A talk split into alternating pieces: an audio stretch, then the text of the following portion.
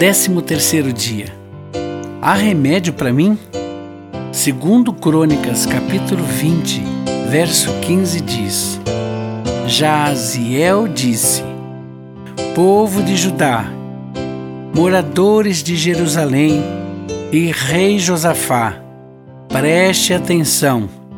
Escutem isso que o Senhor Deus diz. Não se assustem não fiquem com medo deste enorme exército, pois a batalha não é contra vocês, mas contra mim. Há pessoas que perguntam: tenho solução? Será que há jeito para mim? Quando me deparo com a Bíblia dizendo nada é impossível para Deus, meu espírito se renova em fé, em poder, em autoridade e confiança.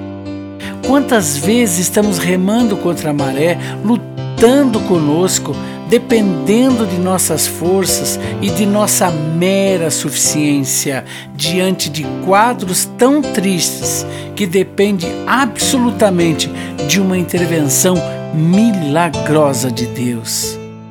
É hora de parar de relutar, de ceder ao capricho de que somos alguma coisa sem Deus e clamarmos por Sua intervenção. É hora de orar e dizer: Senhor, não posso mais carregar isso sozinho.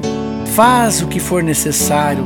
Dou-lhe a liberdade de agir como convém e mudar o que tem de ser mudado. Estou cansado de lutar com as minhas próprias forças.